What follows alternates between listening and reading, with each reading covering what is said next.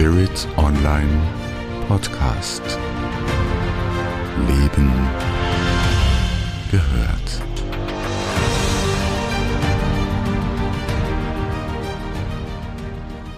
Ich heiße Sie herzlich willkommen zu meiner neuen Podcast-Serie Spirit Move im Rahmen des Spirit Online Podcast. Mein Name ist Andrea Riemer. Schön, dass Sie sich Zeit nehmen und dieser spirituellen Buchflüsterei lauschen. Für diese Episode habe ich mir folgendes Thema ausgewählt. Versuchung und Verführung, der Mythos von Eros jenseits von Sex, Drugs und Rock'n'Roll. Ich möchte da ein bisschen eine Leichtigkeit hineinbringen, dieses Thema des Eros ist ja ein wesentliches Thema meines aktuellen Buches, vom Tod gestreift, vom Leben geküsst, gemeinsam mit Thanatos, dem sanften Tod und äh, mit Phönix, dem Feuervogel, bildet der Eros für mich so eine Art Dreigestirn. Wenn Sie am Buch interessiert sind, dann äh, bitte gerne einen Blick in die Infobox und die Shownotes machen. Es gibt ja schon eine Podcast-Episode dazu, nämlich vom Mai 2023. Den Link dazu finden Sie ebenfalls in den Shownotes. Ja, worum geht es denn in dieser Episode, die ich auch ganz bewusst ein bisschen tändelnd begann? Denn diese Tändelei, diese spielerische, das ist dem Eros innewohnend. Es ist dieses Reizende und Reizvolle. In meinem Buch Vom Tod gestreift, vom Leben geküsst mm, befasse ich mich mit einer ganzen Reihe an Fragen, die uns als Menschen alle irgendwann einmal äh, betreffen. Zum Beispiel, was bedeutet Versuchung und was bedeutet Verführung? Und warum fällt man auf beides so leicht rein? So spirituell kann man im Übrigen gar nicht sein. Gleichzeitig frage ich mich, warum der Reiz auch so wichtig ist, um sich seinen eigenen Standards zu nähern.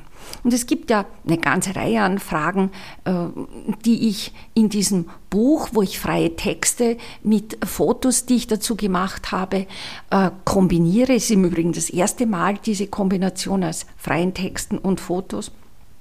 Ja, es sind äh, drei Archetypen, und einer davon ist der Eros. Und wir wissen ja, Archetypen sind Urbilder unserer Seele. Wir können uns diesen Archetypen letztlich gar nicht entziehen. Sie sind, wenn man so will, Teil der menschlichen DNA. Man lebt sie nur zu unterschiedlichen äh, Abschnitten im Leben. Ja, was ist der Eros jenseits von Fotos von nackten Menschen? Der Eros ist die Urmacht für unser Sein. Er ist eine machtvolle Schöpferkraft und hat nichts mit diesen äh, Knaben wie Amor oder Cupido zum Beispiel zu tun, sondern da geht es um Attraktion, um den Trieb zu Neuem, um Leidenschaft, etwas zu tun, um Motivation. Es geht also nicht um diese wenn man so will, verruchte, äh, leidenschaftliche Sexualität, die einen verzehrt. Und es geht auch nicht um die Romantik in Rosarot. Eros hat viel mit Umsetzung, mit Materie, mit einer Körperlichkeit im übertragenen Sinn zu tun. Eben nicht um der Körperlichkeit selbst willen. Es ist mehr diese Sehnsucht, etwas zu machen, die, äh, das innere Verlangen nach Entwicklung. Es ist auch das Begehren am Leben. Doch Eros ist nie etwas Dauerhaftes. Wenn der ermüdet, dann nimmt Thanatos, dieser sanfte Tod, die Veränderung wieder Raum und dann geht es in den Phönix über. Und das ist also so ein äh, Kreislauf in Form einer Spirale, bis man irgendwann einmal im Kreis angelangt ist es gibt ja auch den Eros der Macht und den Eros von Geld.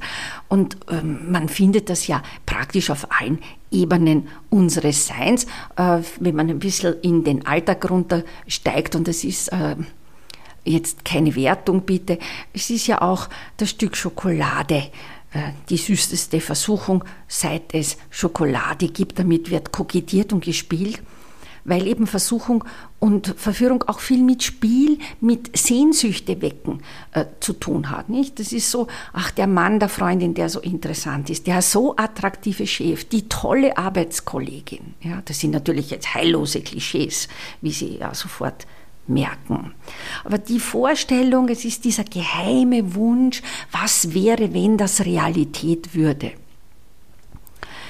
Es gibt ja äh, Psychologen, die behaupten, dass Affären eingeschlafene Partnerschaften auch retten können. Ja.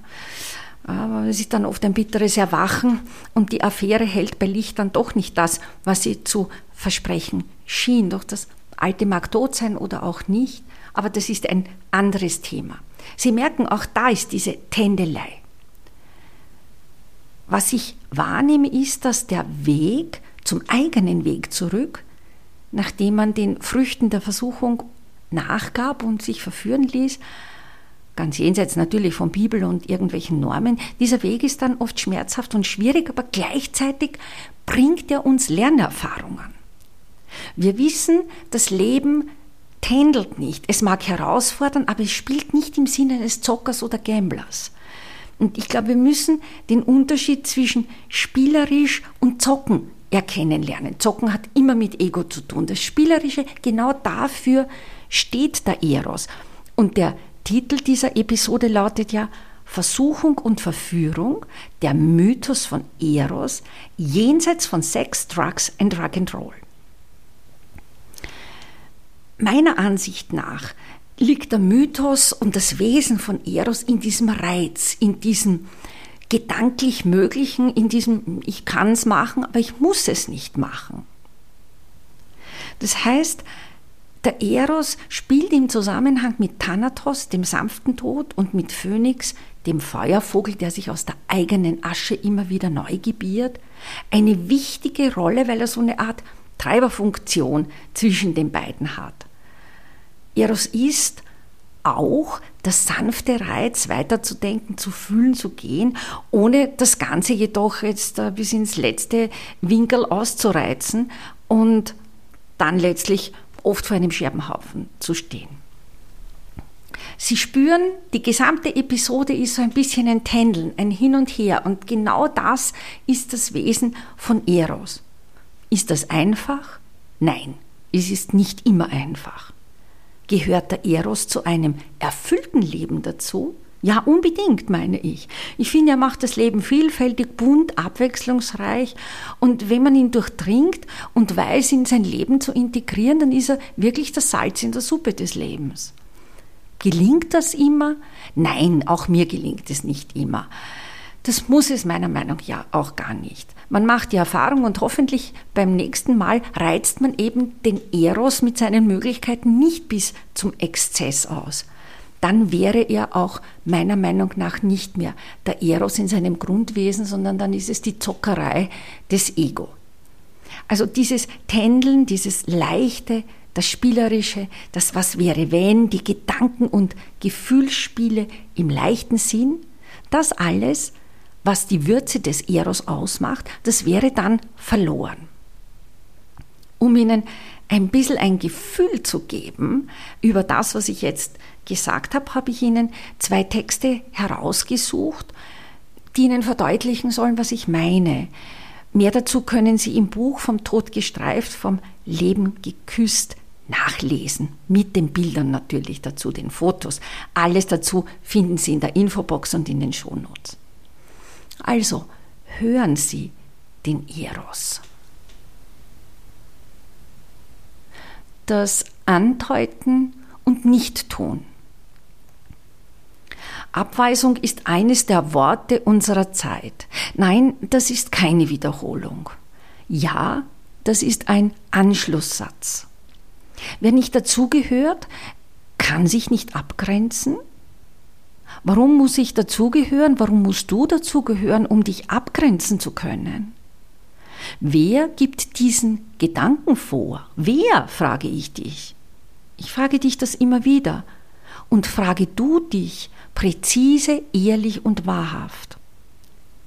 Das Ich, das Du, das Wir, alle drei meandrieren ineinander, fließen zusammen, streben auseinander. Alle drei werden eins, lösen sich auf, werden wieder neu. Es ist dieses Andeuten und Nichtstun. Es ist dieses Hinhalten, dieses Wispern und Flüstern. Warum? Eine neue Form des Eros als Schutz vor der eigenen Auflösung, als Schutz vor der Abweisung, der Ausgrenzung, aus dem Gefühl des Nichtgenügens, aus dem Gefühl des Nicht-Genugseins, aus dem Gefühl, gar nicht jetzt und hierher zu gehören? Was ist hier, was ist jetzt? Weg dann lieber allein mit sich verbleiben, als von anderen abgewiesen zu werden. Das ist ein Plädoyer für Offenheit, für Wahrhaftigkeit, für Ehrlichkeit. Dann kann Eros wieder Einzug in unser Leben halten. Dann kann Eros sich auch frei entwickeln, ohne sich zu prostituieren. Dann kann Eros die Andeutung im Tun sein. Eros wird zur gedachten Möglichkeit, die nicht erfüllt sein muss. Eros wird zu einem kultivierten Spiel im Sein. Das Ungefähre im Sein, die Leere, die unbekannte, unerfüllte Leere, der Raum für alle Gedanken und Gefühle, das Niemandsland deines Seins, ohne Rechenschaft abzulegen.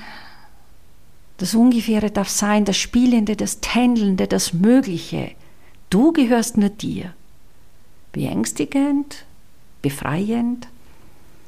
Die pure Erotik im Sinne eines, alles ist mir möglich und alles darf sein, hier jetzt.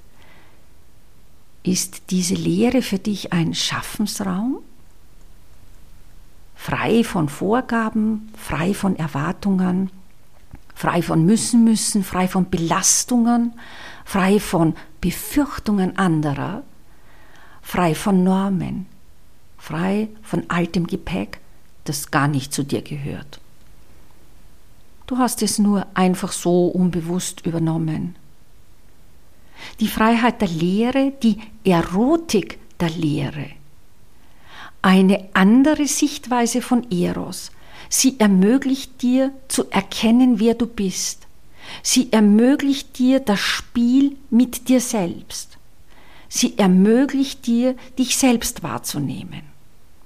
Im Ungefähren, im Andeuten, im Nichtmüssen, im Sein dürfen, im Können, im Moment, gleich was danach kommt. Sie ermöglicht dir, dich zu fühlen, dich auszurichten auf dich selbst. Sie ermöglicht dir Erneuerung und Präzisierung deiner selbst. Sie ermöglicht dir aufzustehen und deine echten ersten Schritte zu machen.